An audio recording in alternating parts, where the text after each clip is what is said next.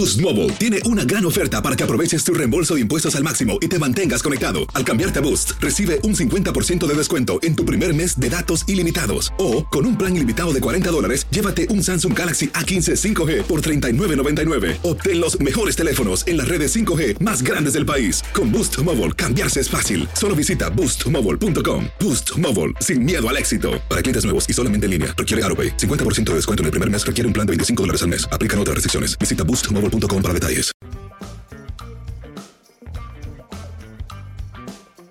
Bienvenidos, estos amigos, podcast de tu DN, Henry, José Bicentenario y su servidor. Y ya, Enrique, antes de arrancar, y ya abrió el baúl, Pepillo. Sí, sí, sí, qué bonito, qué maravilla. No nada más fue el casco de Joe Nemas autografiado, sino que también este bonito casco. La verdad está padrísimo. O sea, no, no tiene este, el logo de los equipos participantes en el Super Bowl, pero está muy, muy bonito.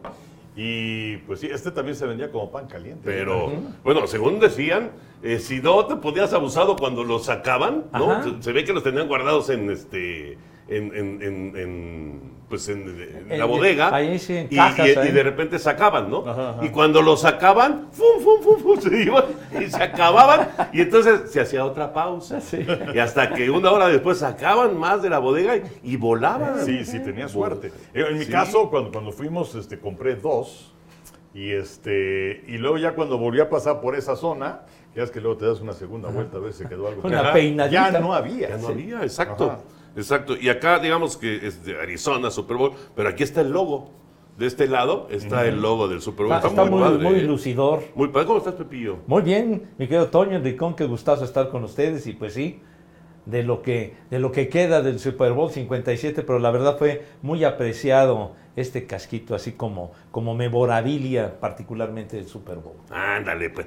Vamos a firmárselo. anda. Ok. Ok, vamos, Vamos a a firmárselo. vamos a vamos a darle la firmárselo. ya va desesperado. ¡No, ¡No lo metes! ¡Párate, güey! No lo, no lo echen a perder con sus firmas. Qué grosero, chaval. Sí. Pero que no fuera uno de los maestritos, porque tú Ay, sí. ay, sí, exacto. ay, señor Larcamón, fírmeme mi casco. Señor La Volpe, ay, don Richard, Dios mío. Ay, qué barbaridad. Ah, entonces no es el baúl. No, pues lo puso aquí este señor de, de, de ambientación, pues está bien. Pensé, pensé que era tu baúl, que ya habías abierto el baúl antes de empezar. No, no, no, qué esperanza. ¿Por qué no, no Es- veo por ningún lado tu baúl? no, eh, está, está por allá atrás. Ah, está Está, escondido. está en custodia. Ese ah, sí es antiguito, muy antiguito lo que traje el día de hoy. Bueno, ¿y me pueden decir de qué vamos a hablar hoy? No Pues no sé, mijo, No pues, hubo ¿quieres ya me béis, voy? no hubo americano, no. El, el- bueno, el básquet, el- este, este lunes de esta semana, yo creo que es la vez que menos deportes ha habido en la historia. De- de- después de la pandemia, pues, pues la pandemia no había nada, pero no, no, béis no, Ajá. americano no, básquet no, porque venían del juego de las estrellas, no, nada. Sí, no sé si en hockey hayan jugado. Yo creo que sí, yo creo que sí, hockey sí. Oye, Henry, pero ni fútbol. No me digas. No, pero tampoco ¡Qué hubo fútbol. rareza! Es más, ahorita te digo quién jugó en el fútbol. No, no, tío, no es necesario que quemes tu tiempo Oye, pero- buscando eso. El día clásico del fútbol era el domingo. El domingo, sí. Y el domingo, cuando mucho hay un juego, no hay nada, ¿no? No, y cuando hay partidos programan el Mazatlán Querétaro, a veces no. sí, sí, sí. Ay, me lo graban. En lugar, bárbaro. en lugar de hacer un partido Sí, de esos sí, no, que no, jalen. Atractivo, de polendas. Mira, ayer jugó el Getafe y le ganó al Valencia 1-0, ayer Hombre, lunes. qué interesante. El Torino em- empató con el Cremonese a 2 en la Serie A. No, hombre, paren las prensas. El Benfica le ganó al Boavista en la Liga de Portugal. De ocho Ah, columnas. Digamos que eso fue lo más destacado de fútbol. Mira, debemos hacer una encuesta. Les gustan las encuestas. Aquí en la calle, oiga, ¿sabe usted que hubo partido en España y en Portugal y en Italia? La gente te va a decir, me vale más. Oye, y hubo 1, 2, 3, 4, 5, 6 juegos de hockey. ¿Ya ves? Eso, Seis sí, juegos de eso hockey. sí es interesante. Sí, sí, sí, sí, sí. Hubo 6 juegos de hockey, eso sí hubo, pero ni básquet, ni béis, ni americano. Pues ni no, nada pero mira, nada. fútbol siempre hay, aunque abajo de las piedras levantan y sacan partidos. y- Sí, sí. Y, cuando dicen, es que no hay fútbol, es cuando hay más fútbol hay. Sí. Entonces, De acuerdo. Pero bueno, pero hay tema, siempre hay tema. Clásico Mundial de Béisbol, Henry. ¿Qué importancia le van a dar los equipos de las grandes ligas al Clásico Mundial? ¿Ahora sí va a ser una cosa seria o no? Pues eh, ahora sí que al tiempo. Eh, los rosters son interesantes, Sí. es una realidad. Inclusive el roster de México es muy bueno, el roster de Estados Unidos también es muy bueno. Eh, tenían a cuatro jugadores más valiosos. Eh, Clayton Kershaw finalmente se bajó. Eh, y la razón es que debes tener tu contrato asegurado. Y en el caso de Kershaw, con este historial de lesiones, que está firmado un año por 20 millones de dólares, pues no hubo una aseguradora que dijera, va. O sea, capaz que se nos lastima el Clásico Mundial de Béisbol. Claro. Y entonces este, se tuvo que hacer un lado y llamaron a Nick Martínez, pitcher de los Padres de San Diego. Pero, eh, y, y por qué digo al tiempo? Pues porque habrá que ver cuánto tiempo, sobre todo es una cuestión con los pitchers, ¿no? ¿Cuánto tiempo los mantienes simplemente? Es cierto que, pues para ellos es casi pretemporada, no los puedes utilizar mucho tiempo, pero también pues es tradicional que, a ver, no vamos a darle tantos este, innings o, el manager de tal equipo le habla al manager de los que están participando en el Clásico Mundial, oye, pues no me lo pongas o pónmelo poquito, porque realmente lo importante pues es la temporada.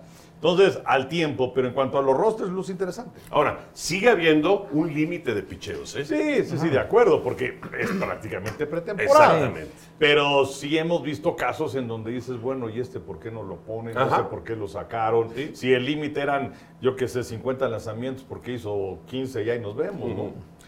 Dijo, dijo Rodrigo López, que es el gerente de- del equipo mexicano Pepillo, que abre Julio Urias en contra de Colombia. Ajá. Y, y de inmediato vi- vino el cuestionamiento, ¿y por qué no contra Estados Unidos? ¿No? Ajá. Y, y yo creo, digo, no sé qué piensen ustedes, yo creo que sí tiene una lógica el tener a Julio en contra de Colombia. Es el primer juego, el 11 de marzo, como Sí, decías. señor. Es el primer juego en el estadio de los Diamondbacks de Arizona, eh, ahí en Phoenix. Es el juego que hay que ganar. Ese es el juego que hay que ganar. Claro. Y vas a tener a tu mejor carta en el centro del diamante, los innings que pueda lanzar, pero es el con el que vas a, a arrancar. Yo lo veo algo correcto. Hay gente que dice, no, que lo pongan contra Estados Unidos para que aprendan lo que es, este, eh, lo que es bueno. Yo creo que es lo correcto. No, yo también considero que, que es lo correcto lo que menciona Rodrigo, porque pues la carta de presentación debe de ser fuerte y sobre todo contra un rival que digamos aparentemente en el papel luce vulnerable y que le puedas ganar ese juego. Entonces, mandar a tu mejor carta. Julio tuvo una temporada fantástica el año pasado, sin embargo no se llevó el, el Young. Sin Ni em- siquiera segundo lugar de Sayo. no, ya sabemos cómo se, cómo se las gastan ¿no? en esas votaciones y demás, pero digamos es pues la, la carta más fuerte del picho de México, pero sí pienso que hacen bien así, porque siempre empezar ganando es fundamental y en este caso, pues digamos, se gana ese juego y si se van dando las cosas bien, pues entonces ya lo tienes listo para una siguiente apertura. ¿no? Sí, son eh, en la primera fase, Enrique, cuatro juegos. Ajá. Ajá. Es Colombia, es Estados Unidos, Sí. luego el Reino Unido Ajá. y termina con Canadá. Sí. Que todo pinta para que ese juego con Canadá pues el decisivo, ¿no? Calificas o no calificas. Califican dos por grupo. Sí, pero entonces puedes tener a Julio en el primero y en tu último partido. Exacto. ¿no? Tienes un par de aperturas, efectivamente. eh, y avanzan dos de cada grupo. O sea, son todos contra todos y avanzan dos de cada grupo. Entonces, a mí la verdad me parece una estrategia muy buena y muy interesante. ¿no? A mí Sí. también. Sí, sí, sí. Eh, recordando lo que ha pasado en otros clásicos mundiales, se le ha ganado a Estados Unidos inclusive, pero Canadá ha sido el coco de México. Sí. Canadá ha sido ese rival que a final de cuentas te mete la zancadilla, Sí. bueno, Italia en la, Ah, bueno. la más reciente allá en Y ese fue el Guadalajara. primer juego. No, recordamos aquel fildeo en el jardín izquierdo de Edgar González. De Edgar, del sí, hermano sí. de Adrián, claro. Fatal. Y, y Exactamente. cómo falló en ese partido, en ese juego contra Italia, el chufito, cuando se tenía ventaja en la novena entrada, e Italia dio la vuelta. Y ahora que, que mencionas de Canadá, me acordé luego, luego en el clásico del 2013, que nosotros transmitimos ese juego un sábado, que Canadá le gana a México y que se armó la bronca, Sí. que Larry Walker estaba como loco. Ah, ¿sabes quién fue el de, de los más activos ahí? El Mosquito. Sí. El Mosquito Arredondo. Sí, claro, estaban pero bien enfogonados. Es- ese día la gente aventando de todo. Se armó una bronca, pero fuerte y Canadá dejó fuera a México. Y dejó fuera a México. Sí. Efectivamente. Bueno, ha habido, ha habido broncas muy famosas. Hay, hay una, una bronca, no sé si la recuerdan, creo que fue, no sé si de Panamericanos o de alguna clasificación para, para Olímpicos, se armó una bronca México-Canadá y a Toño Pollorena, que estaba en ese entonces como coach de picheo, el catcher de Canadá le dio un caretazo en el rostro. Le rompió quién sabe cuántos huesos de la cara. Fue verdaderamente Sí, dramático, sí, sí. bueno, fue brutal lo que hizo ese cuate y, y Toño lo padeció durante mucho tiempo, ¿no? Mucho, mucho tiempo. Pero bueno, finalmente la, la libró, está muy bien, que por cierto es de esos cuates que pasa, pasan los años, lo vuelves a ver y dices, está idéntico, Igualito. está igualito, Pollorena. Tiene pacto con Dorian Gray. Exactamente. Condenado. Pero Exactamente. Qué ilustre serpentinero. ¿Cuánto fue? Cuatro temporadas seguidas de 20 victorias en los años 70 en Liga Mexicana. Toño Pollorena, así, la, la consistencia que siempre lo caracterizó. Nunca volverás a ver No, no. una, una marca no, así en cuatro años consecutivos, ganando 20 juegos o más. Antonio Pollorena con los algodoneros de Unión Laguna. Sí, señor. allá con el, con el Unión Laguna, tremendo pitcher mexicano. Bueno, pues así ahí está. ¿Cómo, cómo eh, digo, es, es difícil porque hay que, hay que ver cómo están los equipos y como dices, qué tanto chance le dan de jugar a, a los peloteros, sobre todo a los lanzadores. Pero México, ¿califica o no a la segunda ronda? Pues eh, tienes con qué, o sea, digo, tienes picheo. Ojalá tengan bateo. Y estaba buscando el roster de la escuadra de Canadá, que bueno, mencionabas evidentemente pues que también es así el coco de México. Y no tienen grandes, grandes nombres, que luego pues eso pasa a segundo término siempre y cuando tengan una buena actuación. Pero peloteros canadienses que estén en equipos de grandes ligas, está Matt Brash, que es un pitcher que milita en Seattle. Luego tienen a jugadores que están en equipos de ligas menores. Eh, Nick Pivetta, que es pitcher que pertenece a los Mediarrojos de Boston. De Cleveland está Cal Quantrill. Eh, ¿Quién más? También de Cleveland está Bon Naylor, que es catcher. De los Dodgers está Freddie Freeman. Fíjate, Freddie Freeman va a representar a Ah, la escuadra de Canadá. Eh, de Toronto, Otto López, que es eh, infielder. De los cerveceros de Milwaukee, Abraham Toro eh, infielder también. Y de los Cardenales de San Luis está Tyler O'Neill, que es jardinero. Y ya. Pues mira, O'Neill es buen bat. Sí, cómo y no. Freeman es el, Es el gran es, bat. es el que manda ahí en, en ese orden del bat de Canadá, ¿no? El manager, por cierto, es Ernie Witt. Ah, mira, el De. Canadá. Híjole, qué bárbaro, de los legendarios de los azulejos de Toronto. Sí. Y mira, coach, eh, dentro de los coaches está Larry Boca. A Larry Walker estuvo activo en aquella bronca, porque inclusive se le encaraba al público y le aventaban cosas. Estaba encendidísimo. Larry Walker, pero qué bateador, qué Ah, tremendo pelotero. Extraordinario, Sí, sí, extraordinario. sí, sí. De los cañoneros de la calle Blake. Sí, señor. Ahí con Vinicio, con Galarraga y con, y con Bichette. Dante Alighieri Bichette. Y Exactamente. llegó a ser champion bat de la Liga Nacional, Walker. Larry Walker, que luego anduvo con, si no mal recuerdo, con los Cardenales, Sí. ya en su recta final, pues. en ¿no? la parte final de su carrera. Pero su época grande fue con los, con los Rockies. 8 de marzo arranca el Clásico Mundial. 8 de marzo y México, digamos, el grupo de México arranca el 11 de marzo. Sí, que van a estar jugando en China, Taipei, la primera ronda, en Tokio y también en Phoenix Y en en Miami. Miami. Miami. Y de hecho, si México avanza a la segunda fase, es en Miami en donde va a jugar. Si avanza, por supuesto, ¿no? A ver, a ver cómo le va. Bueno, también hablando del béisbol de, de grandes ligas, para el 2023, Henry y Pepillo, llega el cronómetro para lanzar. Ajá. y desaparece el famoso shift, o sea, poner tres defensivos del lado derecho o tres defensivos del lado izquierdo en el cuadro. Esto va a provocar qué en los juegos. Pues mira, eh, en cuanto al cronómetro, que los partidos sean más rápidos. En ligas menores, que ya lleva un tiempo que lo pusieron, el tiempo ha bajado de entre 20 y 25 minutos por partido. Es muchísimo. Pues está sensacional. Eh, porque mucha gente que se queja del béisbol y dice, no, pues es que yo no lo veo, se demasiado lento, en fin. Pues sí, la verdad es que nos encanta el béisbol, pero los partidos luego eran eternos. Entonces me parece que es una buena idea esto, 15 segundos cuando no hay gente en base, 20 segundos cuando hay gente en base. Eh, y también el asunto de las reviradas, que también es muy Ajá, importante. sí. ¿no? En donde eh, el pitcher tiene la posibilidad de hacer dos reviradas, si no saca a nadie en primera, pues no pasa nada. Y si viene la tercera, y si es que no sacas al corredor, pues entonces se marca Bock y entonces el corredor va a segunda base. eh, el asunto de, de- de si se pasan del tiempo en el cronómetro, entonces se marca bola.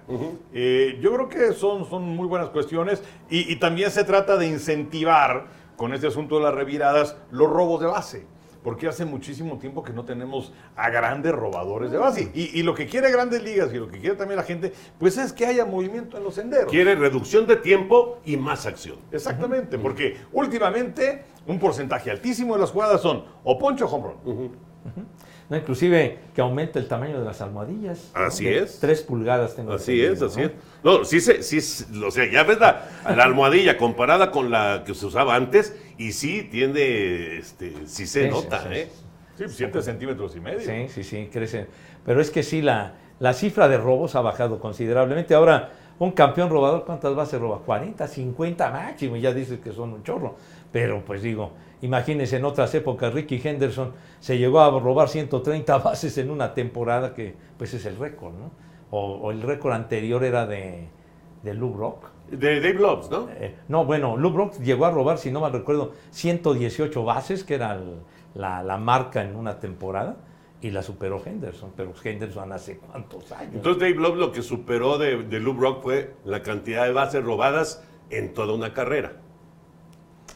No, lo- tengo entendido a Ricky Henderson como el máximo No, no, robador sí, Ricky de Henderson la es el historia. número uno. Y, y lo de Lopes no, no, no recuerdo exactamente si era de, de intentos eh, consecutivos sin ¿Robando? que, sin que lo atraparan Ah, robando. puede ser, puede ser. Aunque uno muy bueno en ese aspecto era Vince Coleman, de Sí. los Cardenales. El año pasado, el líder robador, bueno, la verdad es que es difícil que la gente sepa, pero fue John Berti de Miami, De Miami, sí. que tuvo 41 en la Liga Nacional y Jorge Mateo de Baltimore fue líder con 35. Pero bueno, pues las cifras han decrecido, como ya se señalaba, de una manera brutal. Pero va, pero va a cambiar. Va Sí. a cambiar. Porque además, si nada más puedes tirar dos veces a primera base, o sea, si ya tiraste dos veces, Claro. te va a abrir lo que quiera el, el corredor que esté en primera, o en segunda, o en donde esté, ¿no? Te va a abrir lo que quiera y entonces va a ser una situación muy curiosa de ver cómo juegas defensivamente hablando. ¿Qué, qué harías, por ejemplo?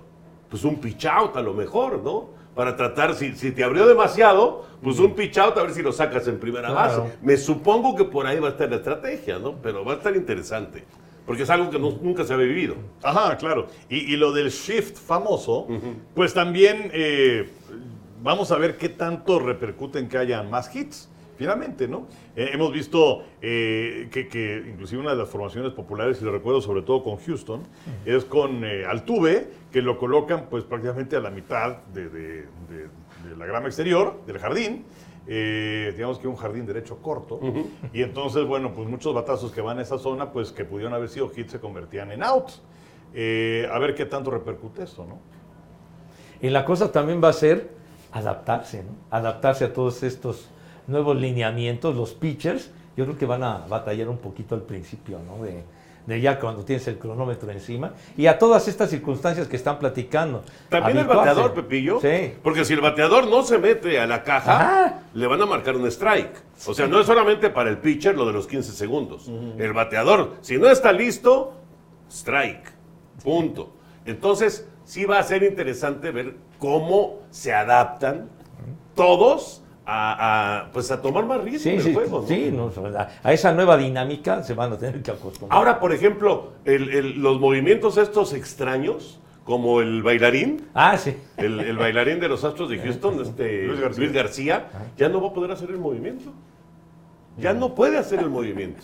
Entonces, también eh, a- a, pues, adaptarse a, a lanzar de una manera convencional. ¿no? Ortodoxa. Exacto.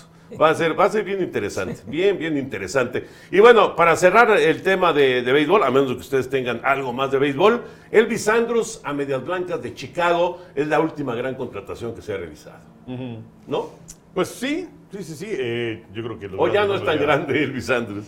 Pues es un jugador que te va a responder, que tiene mucha experiencia, pero así como que, como dirían en Yucatán, ¡bomba! no lo es, ¿no? Oye, pero qué buen jugador siempre ha sido de los Rangers. Y, y si no mal recuerdo, recientemente estuvo en Oakland. En Oakland, sí. Con los Atléticos, ahí, los Atléticos que de plano se desmantelaron de una manera brutal. pero definitivamente debe ser una buena contratación para, para los Medias Blancas. Siempre buen fielder, buen, buen bat y muy experimentado. Y, y ahora estoy recordando algo, algo del, del Clásico Mundial que me llamó la atención, lo de, lo de Marcus Stroman, que ahora va a representar a, a República Dominicana. Después de ser el jugador más valioso Tiró un juegazo. en el, en el título de Estados Unidos. Cuando le ganaron a Puerto Sí. Rico, tiró un juegazo de miedo y ahora que va a representar a República Dominicana, que por las raíces familiares, no sé qué. Digo, Entonces, está bien, si él quiere hacer eso, está bien. No, está pero sí perfecto. llama, sí llama la atención. Sí. Y sobre todo Dominicana, que tiene tal cantidad de lanzadores. O sea, Sí. si algo le sobra a Dominicana, son pitchers. Claro, claro. Pero bueno, Pero ahí va a estar Marcus Stroman, que, que perdió, perdió fuerza, perdió nivel. Estuvo con, con los Mets, ¿no? Sí, muchas lesiones, ¿no? Muchas lesiones, pero de que ha sido buen pitcher, ha sido buen pitcher. ha, ha ido a, a la baja. Sí. Marcadamente a la baja. Sí. Bueno, pues éxito para México. ¿Les gustaron los uniformes, por cierto? Sí, el, el azul pastel ese que sacaron está medio rarito, pero los dos principales me gustan. Azul pastel, me acordé de, de las agujetas de color de rosa. Bueno, también, La- también, la- también tiene toques en rosa. ¿eh? ah, bueno, pues fíjate la canción de los hooligans. Exactamente. O sea, azul pastel y, y rosa. De color Mexicano. azul pastel. Qué curioso, pero sí, sí, sí. ¿ves? Es una, es una forma de, pues de, de- de vender más uniformes. ¿no? pues sí. Pues sí, ojalá vendan muchos. Se ve, se ve raro ese uniforme. con- Pues sí. Estás acostumbrado al, al verde o blanco Ajá. o rojo. Sí. Estás acostumbrado a esos colores con la, con la selección mexicana. Éxito para el equipo. Benjamín Gil es el manager. Eh, Benjamín, después del, del resultado pues muy malo que tuvo en los Juegos Fracaso, mi. Toño. Desastre, Sí. desastre. La primera vez que México llegaba en el béisbol de los Juegos Olímpicos, eh, una auténtica imposición con una selección mexicana que se encontraba totalmente secuestrada. Eh, increíble que hayan quitado a Juan Gabriel Castro, que eh, él había logrado la calificación para la Sí. escuadra mexicana. Y luego, pues, que le hicieron ahí una serie de, de situaciones desagradables a Juan Gabriel, lo apartaron y se veía venir. O sea, el, el- el- el desastre de México en el béisbol era una muerte anunciada. Y Juan Gabriel logró el boleto derrotando a Estados Unidos en un gran, gran juego.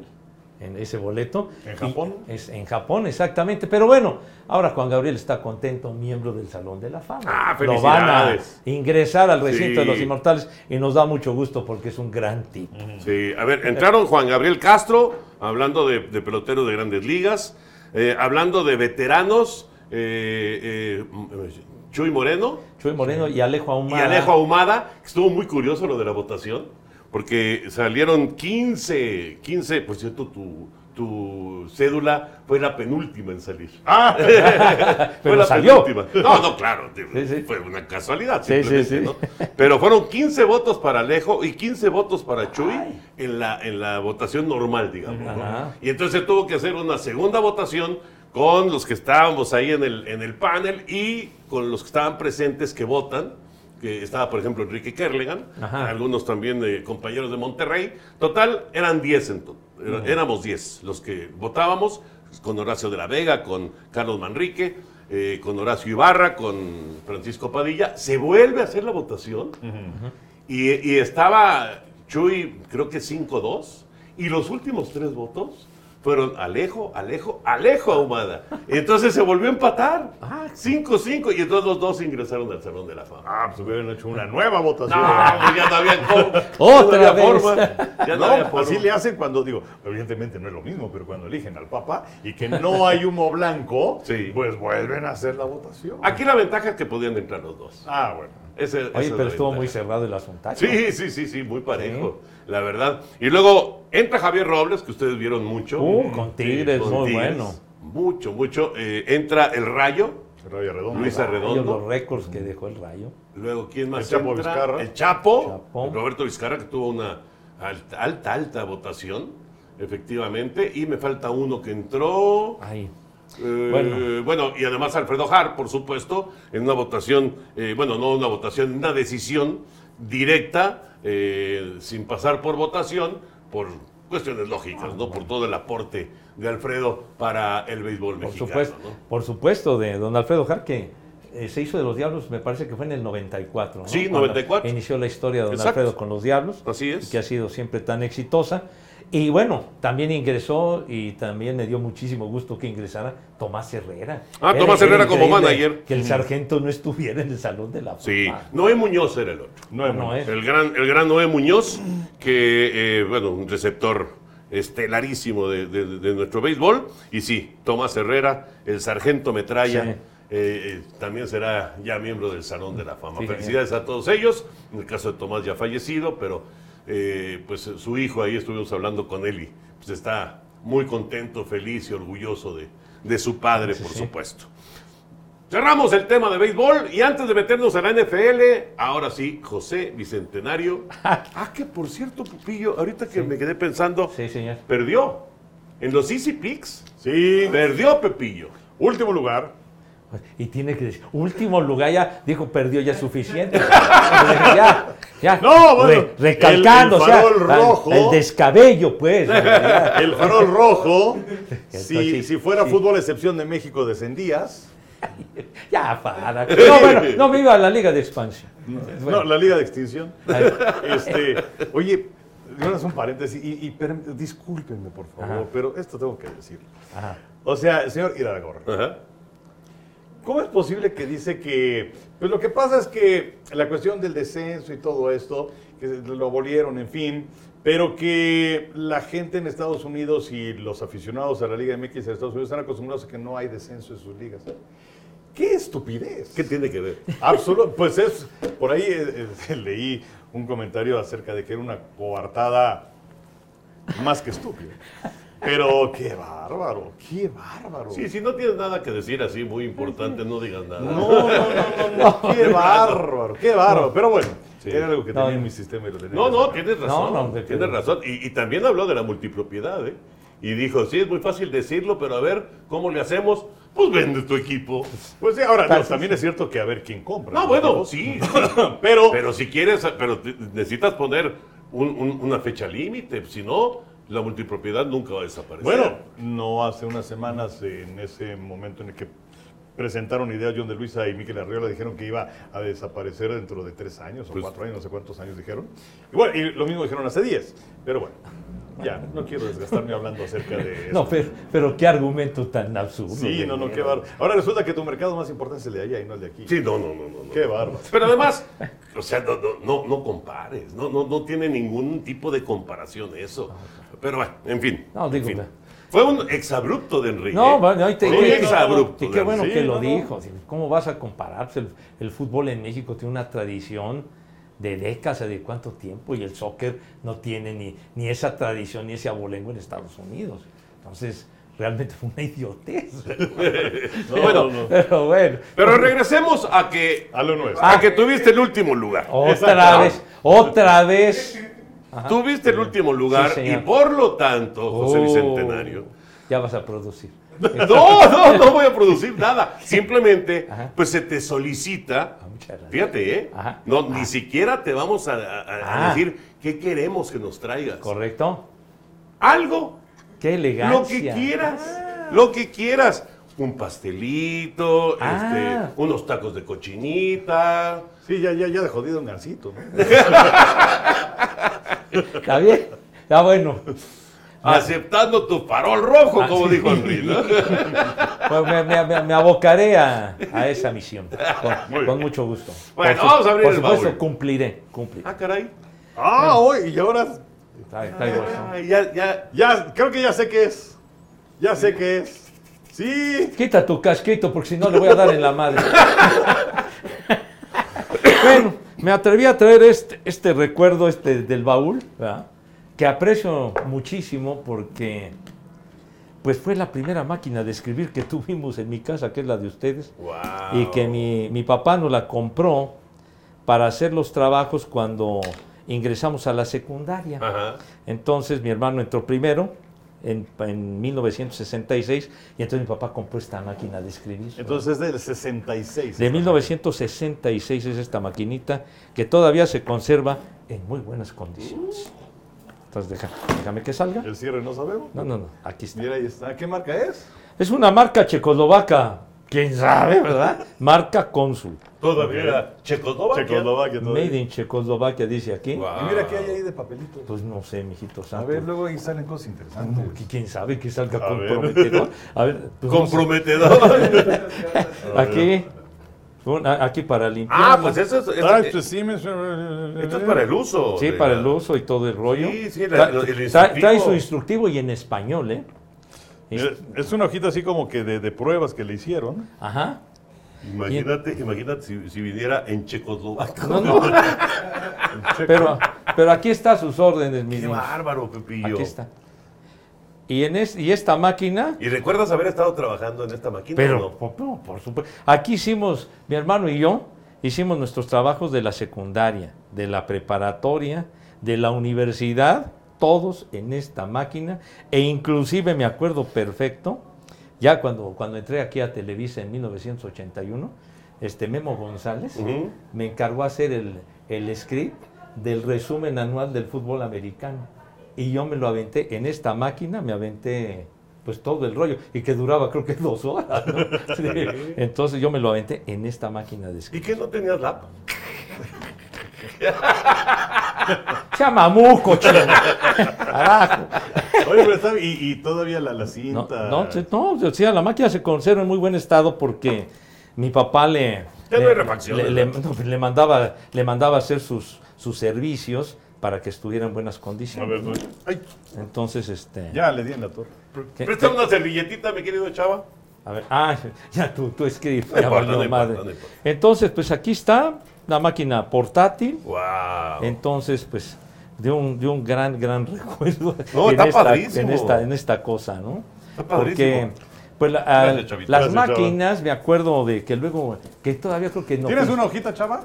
En, en ciertas Porfa. oficinas, creo Ajá. que todavía tienen aquellas máquinas Olivetti del año del Sí, caldo, sí, ¿no? sí, claro. Que casi, casi son ma- máquinas de Ministerio Público. ¿no? Bueno, ¿te acuerdas, por ejemplo, en la, en la serie aquella, mi secretaria? Ajá. Pues siempre salía escribiendo. Sí, Sí, claro, por sí, supuesto. La máquina, ¿no? Yo Sí. no me acuerdo este, en la casa qué marca era, pero una, me acuerdo que era naranja. Ajá. Y bueno, también ahí hacía tareas y cosas de estas, pero me acuerdo, a mí me encantaba, pues, obviamente, lo de la televisión y los Ajá. programas y no sé qué tanto. Y entre que jugaba y no sé qué tanto, hacía mis guiones también en una máquina. En una máquina. Sí, sí, sí, gracias. Gracias, chaval. Mira, A- a ver, señor. Esto es, por favor, señor Segarra. A ver.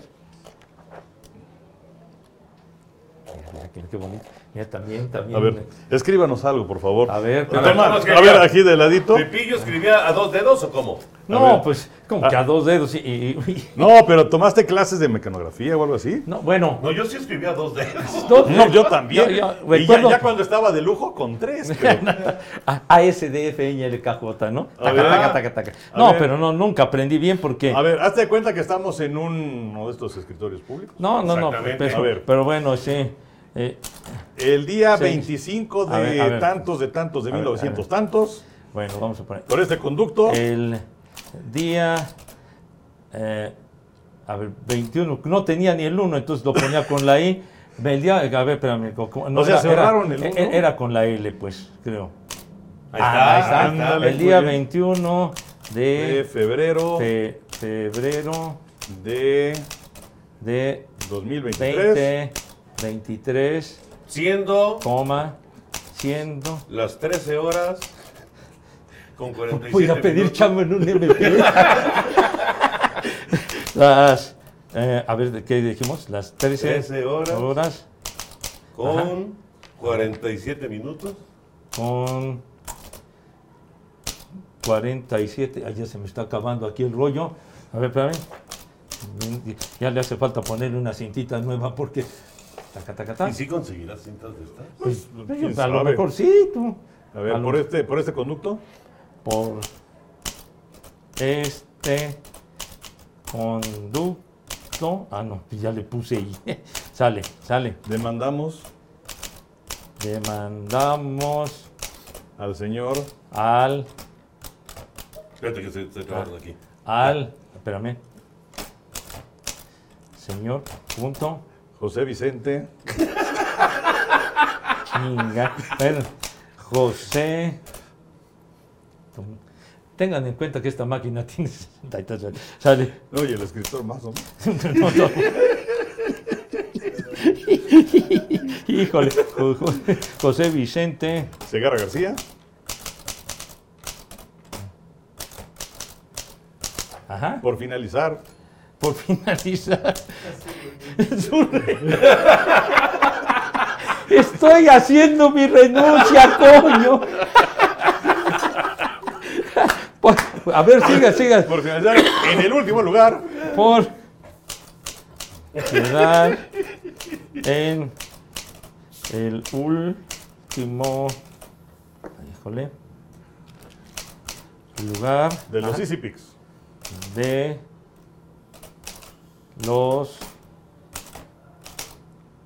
Easy Picks. Punto. Punto. Ya. Comprometiéndose. El remate, chinga. Pero bueno. No, y falta la firma. Con... A ver, espérame, espérame, espérame tantito. Comprometiéndose A traer a... Ajá, un regalo un... Ya como que estoy agarrando fuerza. A ver, un regalo a Toño a Toño. y ajá. Enrique. Ah, ya, ya, ya escuché a Chavita. Y Enrique. La semana próxima. La... Con un costo no menor. Ahí está. Muy bien, Pepillo. Ya. Ok. No, Punto. Y aparte. Punto y aparte. Punto. Ah, no. Puse coma. Punto, sí, señor. Ok, y aparte. Aparte, sí. Y es que escuché a Chavita. Entonces, los de producción. los de producción que vaya. Ah, no. Los de producción se chingan. Se, Porque no arriesgaron nada. Exacto, Sí. exacto. es decir, me salió bien. Ah, muy bien. Los de producción se chingan. Punto. Y ya quedó. Sí, ya. Punto. Ya. Ya. ya. nos falta la firma de Ya, ya, ya. el señor ya, Por favor, Y ya quedó. Aquí está Ya, para ya, que ya, ya, ya, mira. Con copia, porque si no, como si estuviera yo en la. Ahí está, Ahí está. ahí está. Muy bien. Perfecto. Ya. Ya. El Sale. compromiso Sí, ya. la que entra. Quedó pactado. Sí, mira, y aquí está, por ejemplo, se quita esto y, y aquí están la con ah, los carretes de cinta que luego se compraban en la papelería. Pero, y, y este es todo negro. Pero había uno que creo que le, le subía y, y era rojo. Sí, sí, sí. rojo. Sí, se- o sea, había, había cinta que, que estaba dividida, roja con negro, ese, efectivamente. ¿Y por qué, por qué habrá sido de Checoslovaquia? Pues o no sea, sé. ¿de qué manera habrá, se habrá hecho el, el negocio para que entrara esta empresa de la entonces Checoslovaquia a México? Pues, Qué raro, no, ¿no? bueno, mi, mi padre la compró en el... En Praga. No, ¡Ay! Otra vez el café, Henry. Perdón. Oye, pero es que además está, está pesadito. no, no, pues, bueno, Sí. pero... ¿Sabes qué? Hay que hacer otra vez la, li- la- la- la No, hoja de no me. No, mi, mi padre la compró en el centro, me acuerdo. O sea, fue al centro, aquellas casas, ¿no? Sí. Que habían en el centro, que vendían tantas cosas, bien padre. En San Juan de Letrán, aquellas ferreterías enormes, la casa Boker maravillosa de aquel tiempo. Entonces en el centro se encontraban cosas muy padres, muy buenas, importadas. Y entonces pues mi papá compró esta, seguramente porque también se ajustaba a su bolsillo, ¿verdad? bueno, Digo, porque- No, pero digo, porque- bueno. No, pero se ve que tenía lo suyo. No, no, digo. ¿Cuántos años han pasado y sigue? No, y sigue, y, y recuerdo que en la, en la secundaria, cuando me tocó entrar primero de secundaria, en el 67, en, el- en el Instituto México, allá en, en, eh, en la calle de Popocatépetl, ahí pegadito a Plaza Universidad, hubo, había talleres, me acuerdo, en, el, en primero de secundaria, y entonces uno de los talleres, había electricidad, Sí. había radio. Encuadernación. Bueno, sí, eh, porque había, inclusive en, en secundarias, digamos, de escuelas de gobierno, había carpintería y Sí, todo esto, ¿no? sí, sí, sí. Y entonces ahí en la escuela había taller de, este, de electricidad, había taller de radio, pero no era de hablar ni nada, sino que nos tocó hacer un radio y no sé cuánta cosa, y había taller de mecanografía. Taquimecanografía, Exactamente. Pero solamente duró ese año y la, la taquigrafía, los ignits y el, el bloquecito aquel especial. Y entonces sí nos daban clases de, de mecanografía. Pero no le aprendiste bien, ¿verdad? Pues no le aprendí. no le aprendí. Pero digo, me. Pero además te tapaban. Sí, claro, era te para... Ponían, No, te entonces- ponían ahí una, un, una- un- un ¿Sabes- como mantelito Sí. y no te dejaban No, ver. entonces- ¿Sabes me acuerdo? Javier Alarcón. Él escribía súper bien con Sí. algunos. O sea, Sí, porque sí. te- te- tenía la base que era esa, ASDF, NLKJ, ¿no? Que los ponías acá. Ajá. Y entonces ya digamos, más o menos que visualizaras mental- mentalmente qué eran cuáles las letras que iban a un lado o abajo, ¿no? Pero recuerdo que ya después, cuando vino el segundo de secundaria, que pasamos de año, se modificó la cosa de los talleres porque la secundaria se tuvo entonces, ya se afilió, por decirlo de alguna manera, a la universidad, a la UNAM. Y ya no. Y cambiaron los Y talleres. entonces cambió esa dinámica de los talleres, ya no se llevaban y entonces ya, ya, ya hacíamos otra cosa, pero no los talleres como antes. Ujú. Pero digamos, esos talleres eran los que se acostumbraban en aquella época. Sí, y bueno, sí en, me en- tocó. en todas las secundarias había talleres, ¿no? Sí, sí, Sí, claro, sí, claro. sí, todos. Sí, o sea, ¿cómo le Hay un término en particular que cuando se unen a la universidad o están este, Afiliadas. afiliadas o, o que entonces ya están incorporadas. Perfecto, chiquitín, muchísimas Muy gracias. bien, muy bien. Y entonces bajo el régimen de la universidad en cuanto a los planes de estudio, etcétera, etcétera. Entonces por eso ya, ya no se llevaron los talleres como se llevaban tiempo atrás. Ujú. Pero sí nos tocó el taller de taquimecanografía. Sí, y sí, dice sí. el señor, dice bien, no aprendí gran cosa. Bueno, bueno. Yo también con dos deditos siempre. Así. Pero bueno. ¿Cómo me acuerdo? Cuando yo escribía así, con. Pues ahí, taca, en, taca, en taca, la, taca. en la- en la máquina de escribir, cuando yo entré de sagar reportero, y, y era el clásico eh, para las notas, ¿no? El equipo de fútbol americano. siempre. Así se iniciaba, siempre, siempre. Una capacidad brutal.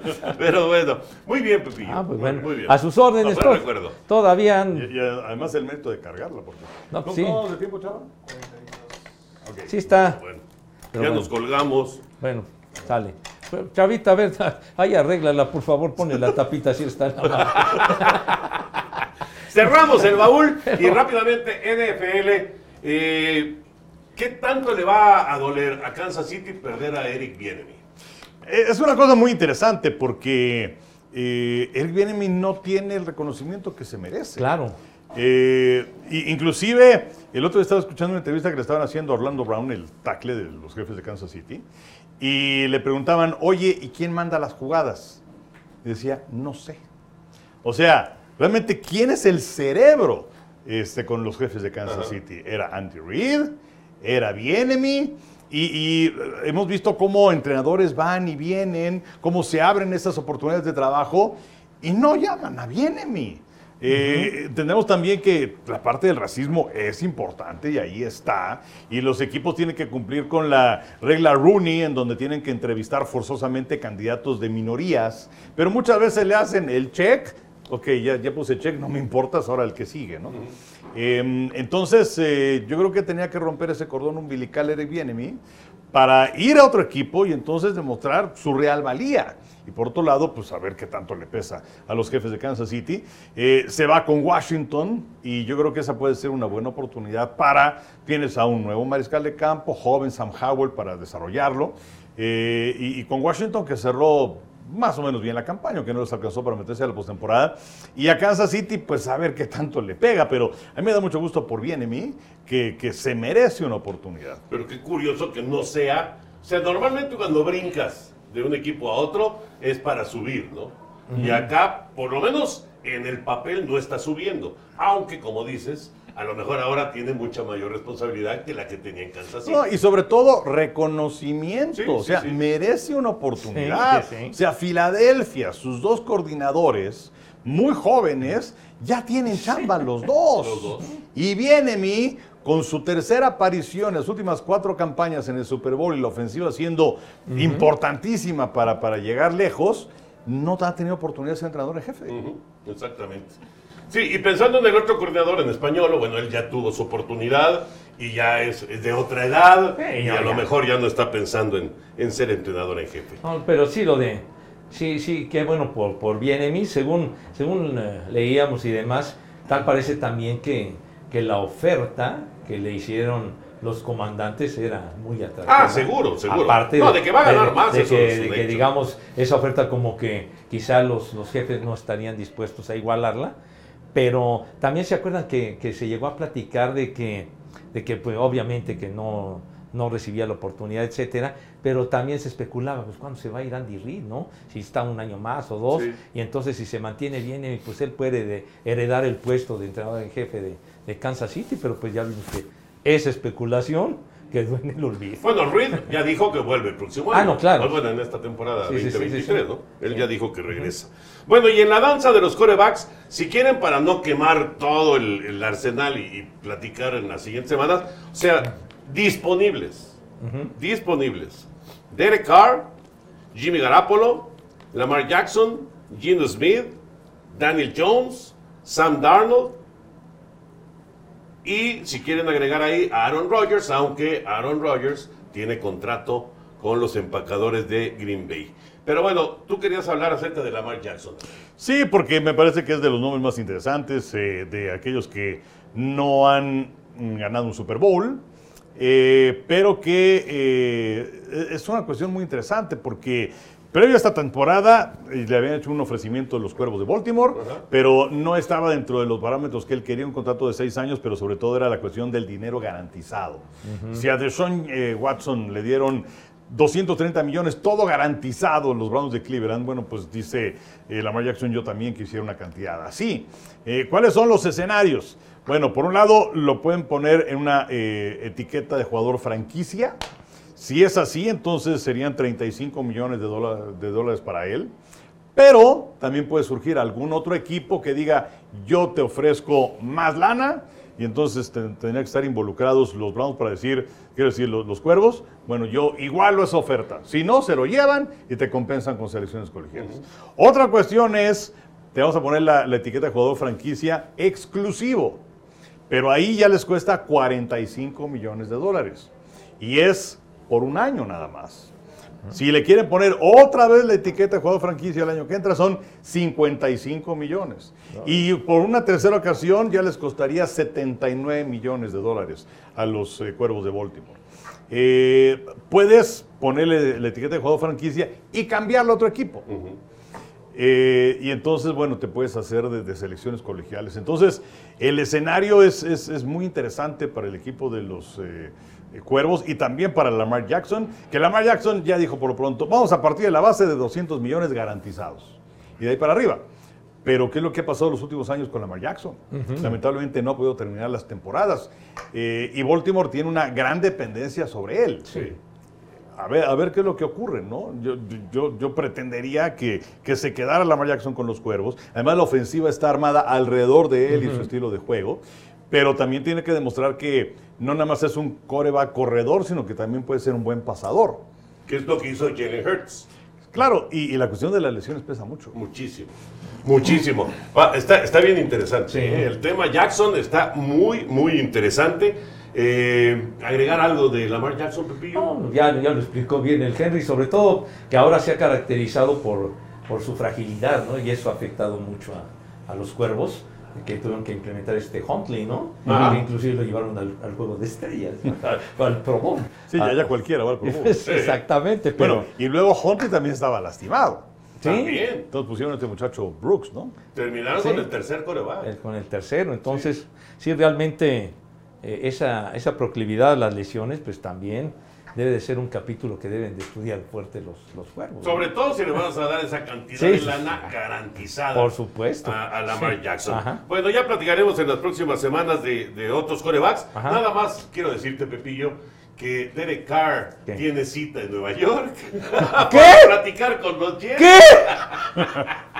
No manches, Toño, me cae. Si estás en tu juicio. No, qué horror. No, pero no, ¿Cómo nos van a mandar a Derek Están Carr? en su juicio los Jets. No, yo pienso que no están en su juicio, hombre. A ver, ¿cuáles son tus opciones, Pepe? ¿Prefieres a Zach Wilson? No. Con- No, pues No, es no, que no. no, este muchacho sí no garantiza, pero de los que están ahí, pues... Ah, no quieres a Aaron Rodgers, obviamente. Todos quieren a Aaron Rodgers. no, ¿sabes qué? Yo no, yo no querría a Rogers. No. No, o sea, para que me salga con, Ah, bueno, sí. voy a jugar un año, pero no sé, quién sabe. O sea, ahorita se va a meter ese, tiene contrato, como decías, con los Sí, empacadores sí, por sí, dos años sí. más. Sí. Déjenme ver, este, pues voy ¿Qué? a un retiro de ¿Falto de oscuridad actitud? para ver si es que regreso o no. O sea, necesitas a alguien con compromiso. Y si te los vas a llevar y le tienes que pagar por lo pronto 60 millones de dólares el año próximo y no está comprometido al 100% contigo, yo no lo quiero. No, si no está comprometido, Ah, bueno, evidentemente no. Pero si, si nos vamos aquí al talento de todos estos que les dije, pues Rodgers está por encima Ah, no, de no, todo, No, claro, por mucho, pero estás ¿no? hablando de que estuviera al 100. De que estuviera al 100. ¿Cómo va a estar el año próximo? A lo mejor los Jets 8, 8, 9, 8, 8, 8 no se puede, pero 8, Dios- 9, Dios nos 9, favorezca, 8, ¿verdad? este, no califican. No, pues déjenme ver, voy a otro retiro. Eh, O sea, es, es peor esta situación de Rogers, creo yo, a la que vivía Green Bay con Brett Favre. Que se acuerdan también Sí. año con año, no sé, quién sabe. Pues parece no sé. que, que en Green Bay ya están determinados a que Jordan Love sea el titular Ah, sí, el año sí, ellos, Sí. Digo, la ellos- próxima ellos ya están convencidos Ya. de eso. No, ya, ya están acabó. hartos. Ya, ya. Ya está. Ahora, lo que pasa es que Aaron Rodgers tiene la sartén por el mano. Claro. Sí, porque tiene el contrato. Claro, claro. Y además, con todas las ventajas en el contrato para que él decida qué es lo que quiere hacer. Sí. No fuera de Rodgers, de los que mencionaste, yo preferiría al Jimmy G, de todos esos. A Garapolo. A Garapolo, por Yo supuesto. creo que Garapolo se va a ir a los Raiders. Pues sí, pero yo pero lo prefería a él. Está- Estando sano, yo prefería a Garapolo. Bueno, A ver, hagamos una rapidísima quiniela con Sí. todos estos que tienes ahí. A ver, ¿qué, ¿quién es tu primera Rodgers. lista? Rogers, yo creo que se va a quedar en Green Bay. Yo pienso que se va de Green Bay, no sé a dónde, pero se va de Green Bay. Yo creo que va a terminar con los Jets. La verdad. Derek Carr. Derek Carr a los Jets. No, no seas así. Prefiero que me mientes la madre. Ay, no, no, yo, yo no. a Derek Carr, ¿dónde lo va- Bueno, Derek Carr, ¿a dónde? Híjole, pues es que no, en este momento se me ocurre con quién. Pero podría ir, Derek Carr, por ejemplo, podría ir a los, a los Potros de Yo Indianápolis. también creo que Indianapolis. Jimmy Garapolo. Raiders. En, en caso de que no fuera los Jets, pienso que los Raiders sería su destino también. Raiders, de acuerdo. Lamar Jackson Baltimore. Pienso que se va a quedar. se finalmente. queda con los cuervos. Gino Smith. Gino Smith se queda en Seattle. Igual, pues si fue la, ¿qué? el regreso del año. Bueno, pero pues es agente libre, Pepillo. Ah, bueno, pues, pero yo creo que, Seattle. que se queda ahí. Yo también sí. creo. Daniel Jones. Se queda con los Giants. Sí. Apostaron por él, tuvieron muy buena campaña, yo creo que se queda también. Bueno, pero no le quisieron dar ese último contrato Ajá, sí. y, y por eso es agente libre. Sí, sí. Yo también creo que se queda con Gigantes. Y Sam Darnold Pues no lo va a querer nadie, se va a quedar en Carolina. no lo va a querer nadie. No, pues es que Sam Darnold no garantiza para nada, caray.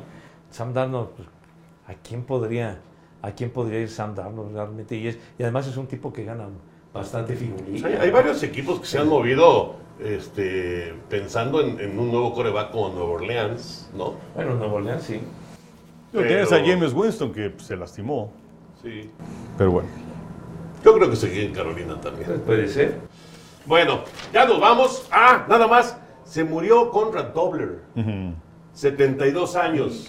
Aquel liniero ofensivo de los Cardenales de San Luis, de la época de los 70s.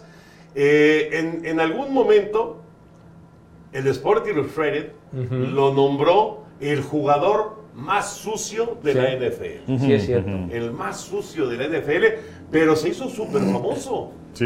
Esa línea ofensiva que tenían los eh, Cardenales, que era muy buena, Estaba Dan Dierdorf. estaba Deerdorf, exactamente. Eh, ellos dos eran los más populares. Pero sí, Dobler era, digamos que el, el malo. Sí. El malo de la película y falleció a los 72 años. Lleva- Llevaba mucho tiempo mal de salud. Eh, su calidad de vida pues no era nada buena, pero sí fue un jugador importantísimo de aquel equipo de los Cardenales. Eh, seguramente con Don Coryell también comentaba Sí, sí, ¿no? él, Sí. él fue de esa época. Y con Jim Hart como coreback. Eh, con, con ellos cuando estaba justamente con, con Jackie Smith, de, de ala cerrada, con Terry Metcalf, con, ah, con aquel, el corredor de poder Jim Otis. Jim Otis, que era claro. el que acompañaba. Sí. Pero ese, ese Conrad Tobler era el que tenía un parecido con, con Burt Reynolds, ¿no? Sí, Se parecía. sí, sí. parecían, y sí, como dice Toño, una portada del Sports Illustrated y tenía una mirada que te mataba con la mirada, de veras, era, era, era un jugador bueno, pero sí, sí, bastante sucio. El jugador más sucio Sí, de sí, la sí. NFL, Oye, oye, decía también- Illustrated. Ajá, y, y murió Tim McCarver. Sí, también. Murió. Tim McCarver, sí. Sí, Que, que hizo, hizo dos carreras de Salón de la Fama, ¿no?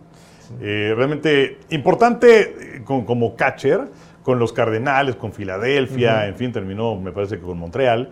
Y bueno, pues le cachó a Carlton, le cachó a Bob Gibson, ganó Sí. dos series mundiales. Y como analista, pues eh, ahora sí que en el Olimpo, en el Mount Rushmore, pues está él y John Madden, ¿no? Sí. O sea, extraordinario Sí, para, para describir las cosas de Tim Sí, muy, muy bueno. Y además con una voz muy característica, Sí. ¿no? Sí, sí, sí, sí. Una, una voz que inmediatamente identificaba. Sabías que era McCarver el que estaba hablando. Y le tocó esa gran época de, de los cardenales sesenteros, que decían el Henry, ¿no? Bob Gibson y, y Roger Maris y todos esos que estaban ahí. Sí. Una gran época le tocó a eso. Henry, ¿el juego de las estrellas valió la pena? ¿No valió la pena en la NBA? Pues lo que pasa es que no hubo defensa, ¿no? Eh, yo creo que sí es interesante el formato que se adoptó hace algunos años, pero que eh, ya otra vez se, volvió a abrir, ¿no? Porque era un chacote, o sea, estuvieron cerca de los 200 puntos los dos equipos. Sí. Y eh, eh, la primera ocasión que pusieron este formato, donde era, digamos que cada cuarto era por separado y donde 100 mil dólares para la organización de beneficencia que deseara cada uno de los equipos, y luego ya se sumaban los puntos de los tres primeros cuartos, se sumaba 24 y era la meta a alcanzar en el cuarto cuarto, y en ese cuarto cuarto jugaban, pero con todo. Ahora, eh, pues creo que sí se lució un poquito en este aspecto, al no haber nada de, de defensa. Eh, lamentablemente, Giannis pues, estaba lastimado de una muñeca, y entonces solamente participó una jugada y adiós. LeBron James estuvo solamente en la primera mitad, y luego Jason Tatum tiene 55 puntos y es el más valioso. La primera ocasión, por cierto, que como capitán, LeBron James pierde un juego de estrellas, iba 5-0, y ahora va con esta marca 5-1. Entonces, eh, pues estuvo más o menos lucido y sí ves jugadas que regularmente no ves en un partido de temporada regular, obviamente, pero sí quisiera uno ver un poquito más de competencia. ¿Y es recordada de puntos en un juego? Sí. De, de Tatum. ¿no? Sí. Sí. la marca era Anthony Davis en 2017 con 52. Lo, lo superó por tres, sí. Sí. Exactamente. Sí. Y bueno, y hablando de récords, este, Nova Djokovic, que igual allá a Steffi Graf, 377 semanas como número uno del mundo. increíble, increíble, qué bárbaro. Eh, te podrá caer bien o mal, pero el tipo es un fenómeno. A la, a la mayoría mal, creo. Sí, sí, la mayoría. Vamos a hacer una votación, aquí somos seis. ¿A quién le cae bien Nova Djokovic? A nadie, ¿A quién le cae mal Nova Djokovic? a todos. ¡Unánime! Esa es la verdad. No, no, Bueno. no, no es precisamente, sobre todo con la payasada de no quererse vacunar. Eso fue una, una sangronada. Bueno, ya, ya nos vamos a despedir, Sí. Henry y Pepillo. Eh, la XFL eh, sacó ya pues estas reglas, no sé si ya las habían usado o no, yo no me acordaba, de, por ejemplo, un, una conversión de tres puntos. No es solamente la conversión de dos puntos, sacaron una conversión de tres puntos. Ajá. En- en, obviamente echándose más para atrás, creo que en la yarda 10. una O sea, hay de uno, de dos y de tres puntos. Exactamente. La, un punto es la patada, o puedes hacerlo por conversión también o no. Me parece que es con conversión. O sea, no hay patada. Creo que no hay para Ah. Y luego de dos puntos y de tres puntos. Este, muy loco, muy loco, pero bueno, pero entretenido y, y- y una cosa distinta a lo que vemos normalmente. Sí, ¿no? bueno, ot- otra cosa de las patadas de Las salida. patadas de salida. Nada más hay una separación de 5 yardas, ¿no? Entre los que reciben el balón y los que patean. Y eso, pues, fomenta que no traigan tanto vuelo para las lesiones. Eso me parece muy bien. Y hay más regresos. Sí, y también este, algo que el Comité de Competencia de la NFL puso en la mesa, pero que no se adoptó, que era en lugar de patada corta, Ajá. para tratar de recuperar el balón, que venía cuarta oportunidad y 15. Exactamente, jugar. O sea, que Sí. tuvieras otra vez el balón. Sí. Y pues nada más una oportunidad y tienes que avanzar 15 yardas para seguir con una serie ofensiva. con- para continuar un Sí. ataque. Eso estaba interesante. ¿eh? Sí, y también sabes que está interesante lo de las repeticiones, en donde se escucha, el centro de mando está Dean Blandino, que fue supervisor de oficiales de la NFL, se, se escucha lo que dialogan. Eso me parece que está muy bien también. Está bien, la verdad que Ha, sí. ha sido más bien una liga de, de cierta manera experimental. ¿no? Ah, bueno, de innovación. De- exacto. Sí, sí, sí. Sí, sí, sí. Pero bueno, está, la verdad está Sí, sí, entretenido y, y, vamos, no, no te causa la pasión de, de- de tu equipo, Sí. ¿no? De, de, o, o- o de, o lo- los equipos que, que, digamos, le tienes ahí a la ración. Pues aquí nada más es ver un juego de americano, pero tiene sus cosas curiosas. Sí, y fue también, digamos que el morbo de ver, habrá que verlos en la semana 5 o 6 cuánta gente los ve. Ojalá sea mucha gente. ¿no? Pues sí, efectivamente. Pero bueno, yo iba a esto.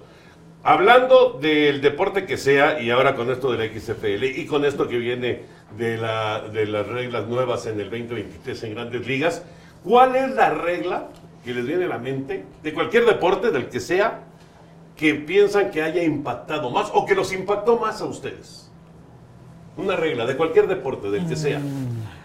Bueno, pues yo, yo, me, yo me acuerdo así de entrada, pues cuando, cuando vino lo del fútbol americano, cuando implantaron ya el hecho de que hubiera tiempo extra en, en los partidos de campaña regular, En lugar de empates. en lugar de empates, o sea, digo, sí, existían empates, pero ya tiempo extra, y, y- y que en ese, en ese mismo año fue que lo- los postes los pusieron las 10 yardas atrás, porque estaban ahí pegaditos Sí, sí. a las dos yardas. Muy Creo- incómodos. muy incómodo. Entonces creo que ese fue un momento impactante para, para el fútbol americano. ¿no? Me acordé. Sí, yo, yo voy a decir, eh, en grandes ligas, a mitad de los 90, la integración de las ligas. Porque antes nada más eran los partidos de la Liga Americana y los de la Liga Nacional Sí. y se enfrentaban en la Serie Mundial. Sí, y sí, ahora sí, ya no. tenemos desde hace muchos años los el partidos 97. interligas en la temporada regular. ¿no? Oye, ¿sabes qué? Cuando se implementó el bateador El designado. bateador designado en el 70 También, ¿qué? claro. Siete- 7-3. 73. Se- Fíjate, 73. Se van a cumplir 50 años del bateador designado. Y apenas en la Liga Nacional están en, su segundo año. Sí, ¿no? sí, sí. Tardaron un poquito en, en convencerse. Fíjate que yo también pensé en lo de los postes. Sí. Y no recordaba que fuera al mismo tiempo que el tiempo extra. Sí, fue, fue de, digamos, de ese paquete, pues, ¿no? Porque hay, hay imágenes y, y los chavos que pues, ven de repente algún video viejo, película vieja de la, de la NFL o del colegial, de repente dicen, oye, ¿qué, qué, qué está haciendo los, qué están haciendo los postes ahí, no? Allí, en medio. y había jugadores que se estrellaban. No, claro. Seguro. Sí, no, imagina, o sea, un pase a la zona de anotación también tenías que pues esquivar los postes, Exacto, ¿no? exactamente. Exactamente. que- que- Sí, O un pase que lo estrellaban en el poste, ¿no? También se. ¿Sabes se otro, otro cambio? Bueno, también pegada, claro. sí. Otro, otro cambio importante fue cuando empezaron a utilizar eh, la repetición. Se- Seguro. sí. Cambió completamente Totalmente. el deporte, ¿no? Algunos más rápido que otros, pero ha cambiado el deporte. eso. Sí, ahora estoy pensando en otro, en el boxeo, las peleas de campeonato mundial de Exacto. 15 a 12 rounds. Sí. ¿no? Y todavía más para atrás, no había, no había cantidad de rounds. Era hasta que uno ya no salía. Sí, no imagínate. Sí. Cuando, cuando Jack Dempsey. ¿Qué pasaría, ¿Qué pasaría si ahorita se hiciera una pelea de vamos, como, como dicen en la lucha, sin límite de tiempo? A, dos de tres caídas, sin límite de tiempo. Sí, aquí es sin límite de round. ¿Qué pasaría en esta época? Híjole. ¿Cómo criticarían el boxeo, no? Pues- Digo, de por sí lo critican, pero sería súper criticado. Bueno, ya nos vamos, Henry. Vámonos, gracias. Siempre un placer. Igual. José Igualmente, ya nos vamos. Gracias por acompañarnos. Esto fue Amigos Podcast de Today. Pepe tiene mucho que escribir.